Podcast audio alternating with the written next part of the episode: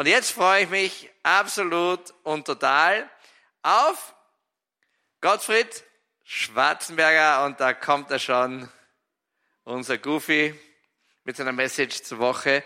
Tod, wo ist dein Stachel?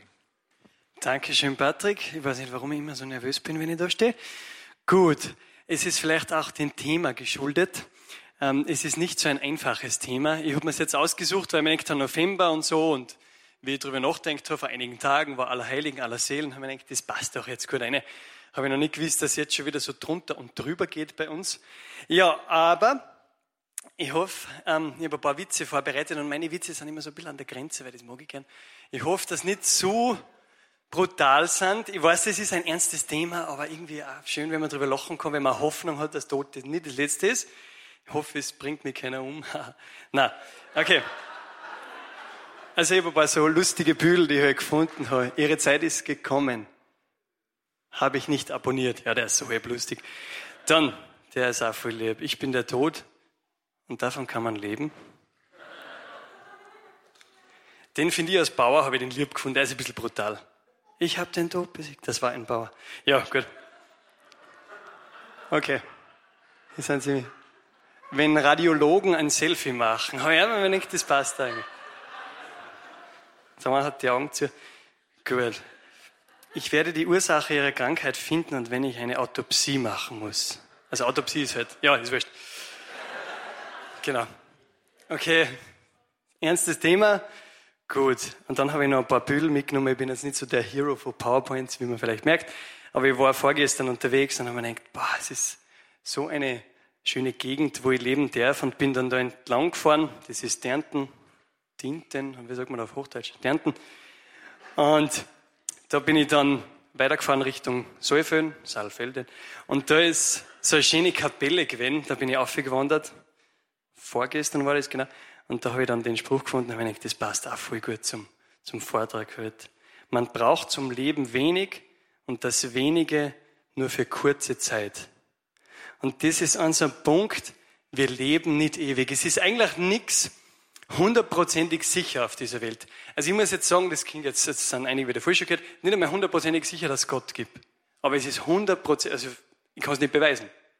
Aber hundertprozentig sicher ist, dass du mal stirbst. Das ist jetzt für viele eine Horrorbotschaft, also es ist das erste Mal hören. Na, das meistens vergessen wird ist oder verdrängen ist. Aber ich habe einmal so, so geschaut, wenn du so alte Filme anschaust oder so, du denkst, da lebt keiner mehr. Also wir sind echt nur für kurze Zeit da. Du bist nur für kurze Zeit da. Deswegen ist das Thema extrem wichtig und ich glaube, jeder hat mit diesem Thema schon zu tun gehabt. In der Familie, wenn wer plötzlich stirbt, es ist ein krasses Thema. Es überfordert uns Menschen aufs Extreme. Es, ich glaube, wir sind eigentlich für das gar nicht so gemacht. Wir können mit dem nicht umgehen, mit dem Tod. Und Paulus schreibt in einem von seinen Briefe im Neuen Testament in der Bibel, in Philipperbrief 1,21, denn für mich ist Christus das Leben und Sterben Gewinn. Meine ich, Alter, was, wie kann das wer sagen? Für mich ist Christus das Leben, okay, ja, probier ja, und Sterben Gewinn. Das heißt jetzt nicht, dass Selbstmord gut ist. Das, das will Gott nicht. Er will, dass wir da schon leben und dass wir Leben in Fülle haben. Aber Paulus sagt, Christus ist das Leben und Sterben mein Gewinn. Und da denke ich mir, wow, der Typ hat Hoffnung. Und das ist das, was diese Welt braucht, von einer Krise zur nächsten, von dem, also ich, kann euch, ich bin kein großer Prophet, aber ich weiß, wenn die Krise vorbeigeht, gibt es die nächste. Also so ist diese Welt immer schon gewesen. Und das ist eigentlich eine triste Botschaft. Ja, das nächste. Und das Leben geht von Problem zu Problem und, und von Sorge zu Sorge. Ja, was hat denn das Ganze für einen Sinn? Das war meine Frage in meinem Leben. Ich habe, wie der Patrick das vorher gesagt hat, das hat mich sehr berührt, weil ich kenne Selbstmordgedanken. Ich habe das mit 13 gehabt. Ich habe wirklich an dem Sinn gezweifelt. Ich habe Gott irgendwo gekannt. Ja, wir sind in die Kirche gegangen. Ja, ähm, normale katholische Messe. Für mich war es oft habe ich gedacht, was bringt sie das? Der Gott ist weit weg oder so. Und bin in ein tiefes Loch damals reingefallen. Und ich habe Selbstmordgedanken gehabt. Und ich bin so froh, dass mir wer an der Hand genommen hat und zu diesem Herrn geführt hat, der Leben ist. Das hat mein Leben nachgehend verändert. Das hat mir eine Hoffnung gegeben, das hat mir einen Sinn gegeben. Da war auf einmal wer, der sagt, hey, du bist zwar ängstlich in der Nie, weil ich habe so viel Angst gehabt, so unglaublich viel Angst, aber ich habe einen Plan mit dir. Es ist was und es ist irgendwie Hoffnung in mir aufgestiegen und eine Freude, die habe ich davor nicht gekannt und das wünsche ich, das wünsche ich jedem. Deswegen bin ich gern unterwegs und vielleicht denken vielleicht, das ist ein bisschen verrückt, aber ich verzögere das gern, weil ich denke, das ist die einzige wirkliche Hoffnung im Leben. Das ist Jesus für mich und also ich habe noch nichts Besseres gefunden. Ich habe schon öfter Sachen ausprobiert, habe mir gedacht, das probiere ich was anderes, lebe ich mich voll aus, Skilehrerzeit, cool. Es war nie dieses Erfüllende, was ich mir gedacht habe. Also in uns ist was, das sehen Sie noch mehr und das, glaube ich, kann ich erfüllen. Eins ist sicher, du wirst sterben und es wird die letzte Stunde deines Lebens geben. Das kann bei einigen schon sehr bald sein, das kann bei einigen noch länger dauern, aber das Leben vergeht sehr schnell und es fliegt dahin, das merke ich jetzt. Ich bin jetzt 34 und denke mir, ich bin so alt. Hey. Aber wenn man nie denkt, dass man so alt werden kann. Und ich fühle mich eigentlich nicht so alt, aber das Leben geht unglaublich schnell vorbei. Und was bleibt? Was bleibt außer Sorge, Anstrengungen, Verletzungen, Probleme? Ganz ehrlich, das Leben ist ganz oft eine Aneinanderreihung von Problemen. Ich denke mir, ja, ein Problem geschafft, nächstes steht da. Es ist ganz oft der Auftauchen von Schwierigkeiten, von Krankheiten, von Leiden. Es ist eigentlich schon ziemlich oft, also oft ziemlich trist da. Es kämen Momente Montagmorgen, wo es ja, dunkel und äh, es geht wieder in, den, in den Alltag ein, in das Leben. Und immer wenn ich dann denke, boah, jetzt habe ich es, boah, jetzt ist der Moment, jetzt wird es nur mehr cool, gibt es so Momente im Leben, wo du denkst, ich möchte jetzt für immer da bleiben, dann ist es da immer nur für kurze Zeit. Ich merke dann, dass es nicht für immer erfüllt und dass es nicht für immer glücklich macht. Und man sehen sich, oh, wenn ich das hätte, wenn ich doch endlich mein eigenes Haus hätte, wenn ich doch endlich eine Frau hätte, was weiß ich was. Dann wäre es, aber du merkst, ja, es ist kurz erfüllend, cool, aber da gibt es doch noch mehr. Was ist das? Was hat das für einen Sinn? Jesus sagt, kommt alle zu mir, die ihr mühselig und beladen seid, ich werde euch Ruhe verschaffen. Boah, das ist krass, also echt starke Worte. Er sagt, kommst zu mir. Ich weiß, ich habe so einen Stress, ich weiß, es ist schwierig, ich weiß, es sind Krankheiten, ich weiß, es gibt Leiden in dieser Welt, aber kommst zu mir. Also jetzt nicht zu mir, zu Jesus. Bitte nicht zu mir. Okay. Kommt alle zu mir, die ihr mühselig und beladen seid, ich werde euch Ruhe verschaffen habe das was Schönes erlebt. In einem anderen Tiefpunkt, weil auch wenn man mit Jesus unterwegs ist, gibt es Höhen und Tief und habe dann noch mal einen Tiefpunkt gehabt in meinem Leben und bin dann einfach für einen Tag ähm, ins Kloster gegangen, also Frauenkloster, das klingt jetzt komisch. Ja, auf jeden Fall kann man da einen Tag bleiben. Das ist das, die kleinen Schwestern von Bethlehem bei uns im Ort in St. Veit. Das heißt auch Kinderalm, oben am Berg. Ganz eine starke Gemeinschaft, sehr viel im Gebet. Es war so stark für mich, es war echt der tiefgehende Moment, wie ich da drinnen bin, am Boden eigentlich, ich mir denkt, boah, ja, ich brauche die, ich kann nicht mehr. Und bin da ganz allein, du kriegst da so ein Zimmer, hast nur eine Bibel und es ist auf einmal alles still. Und dann um neun Uhr am Abend oder so klopft es an der Tür und da steht so eine Schwester draußen mit so einem Strahlen so.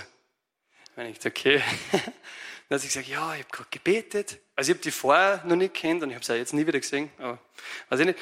Auf jeden Fall hat sie gesagt, ich habe gerade gebetet und ich möchte nur sagen, du kannst nie tiefer fallen als in die Hände von Jesus. Und wie sie das gesagt hat, das war für mich, das ist so durchgefahren. Ich meine echt, hey, woher weißt du das? Die hat mir gar nicht gesehen. Sie hat einfach gebetet und hat den Eindruck gehabt zu kommen.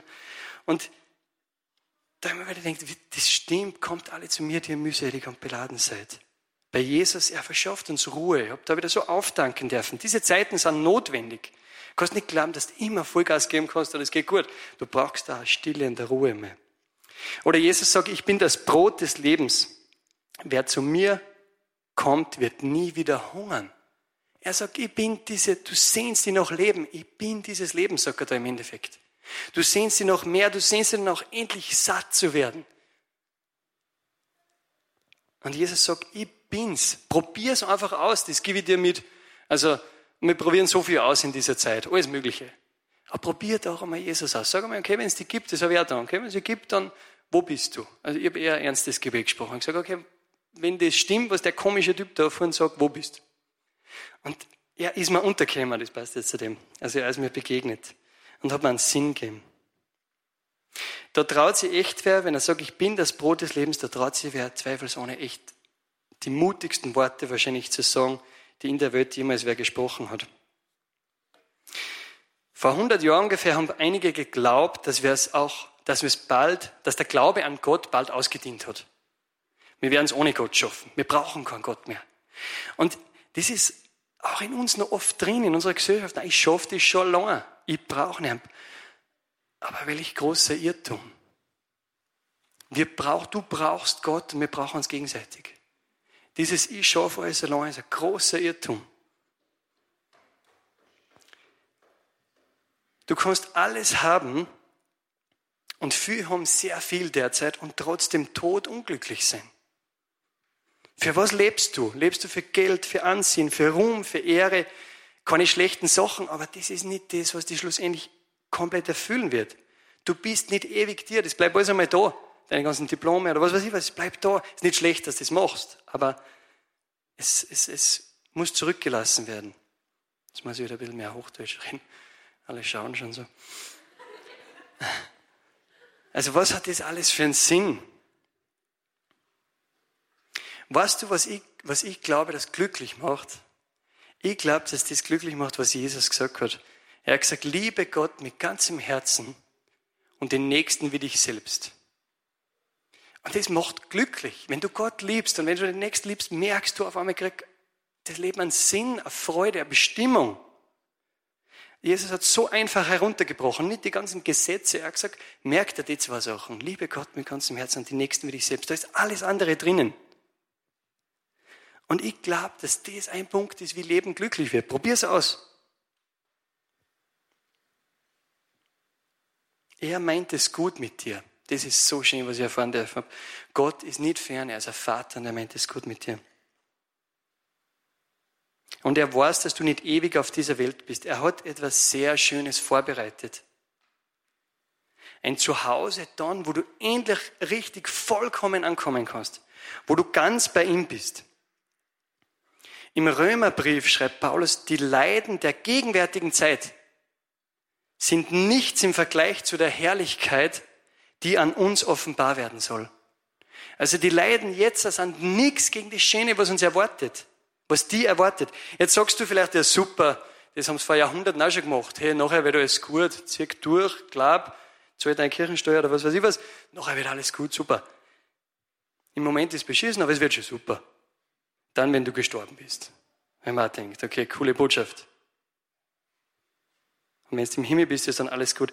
Aber ich glaube, dass das jetzt, hier und da schon einen Unterschied macht, ob du die Hoffnung hast, dass Gott für dich was Schönes vorbereitet hat oder nicht.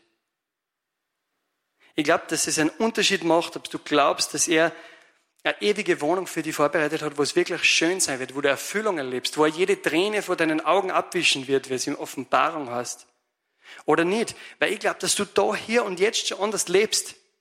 Ich glaube, du lebst besser, wenn du weißt, ich muss nicht alles da schon schaffen. Hey, wie viele sind gestresst, ich muss das noch erleben, ich muss das noch erleben, ich muss das noch schaffen. Das ist ja ein Stress von einem zum nächsten und du kannst dich nie richtig freuen.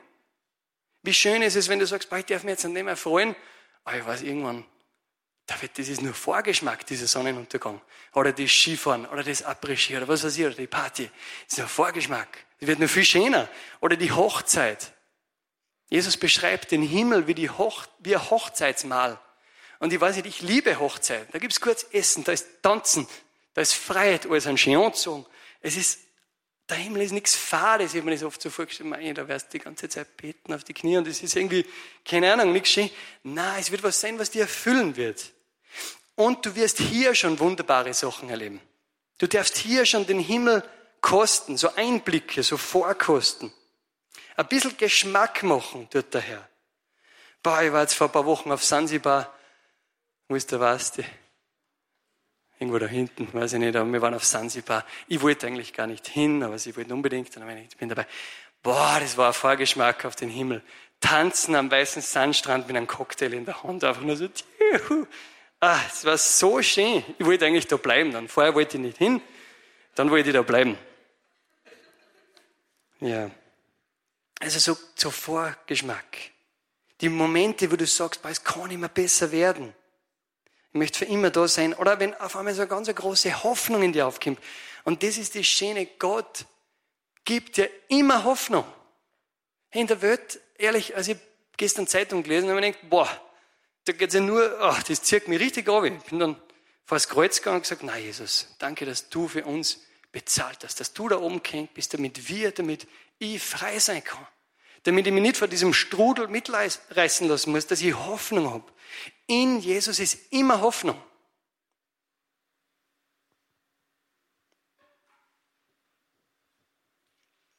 Tod, wo ist dein Stachel?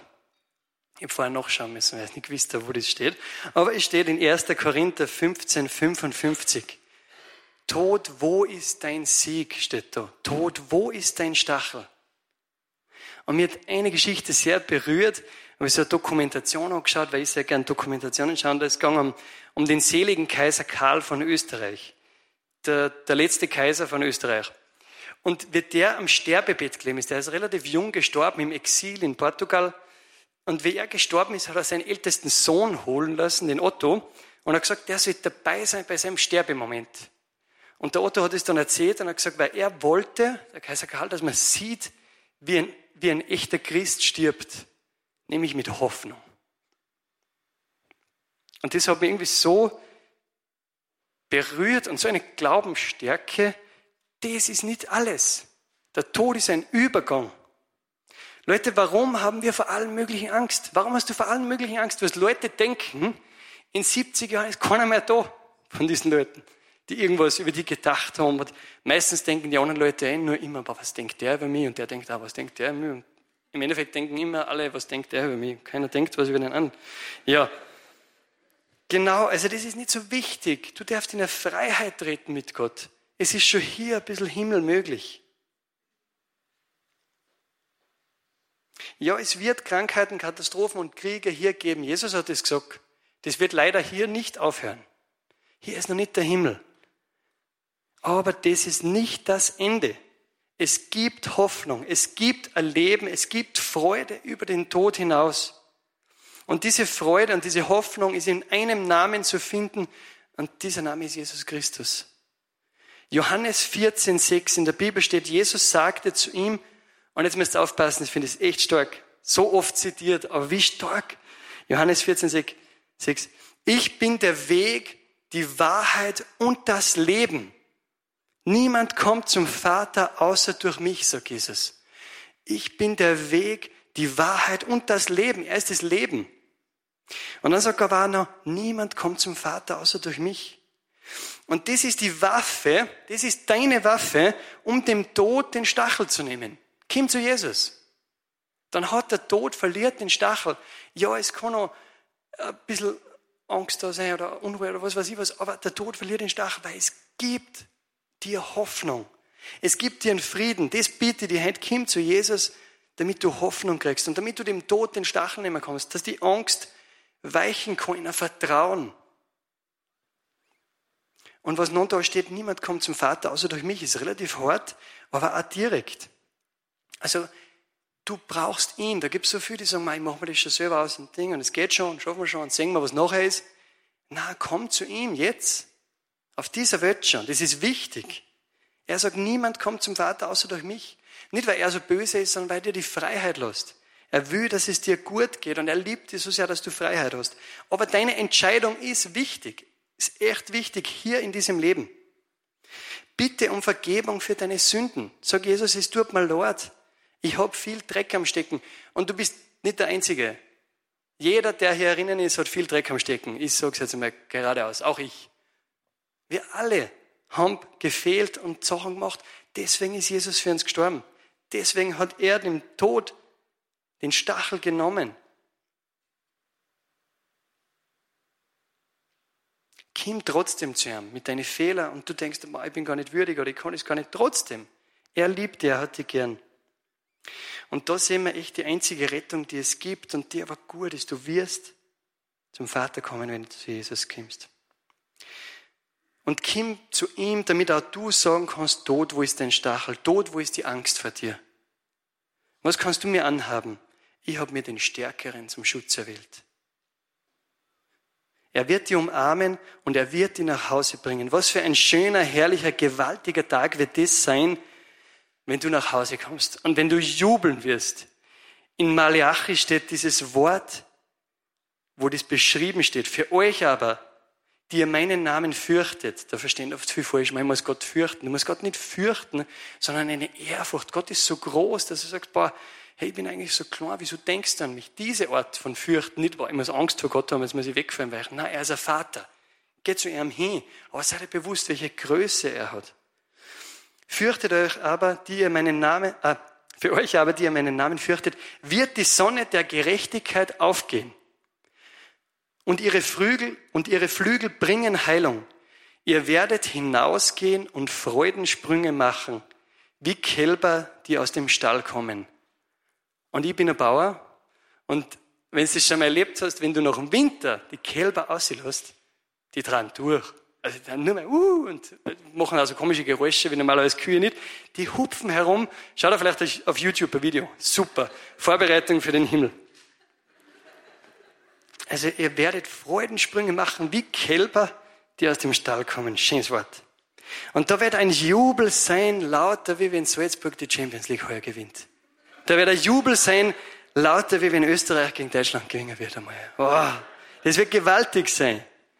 Und dafür möchte ich dir, Herr, danken, dass du das für uns vorbereitet hast. Ich möchte mit einem Gebet jetzt abschließen. Jesus, danke, dass du den schmerzhaften, schlimmen Tod für mich gewählt hast.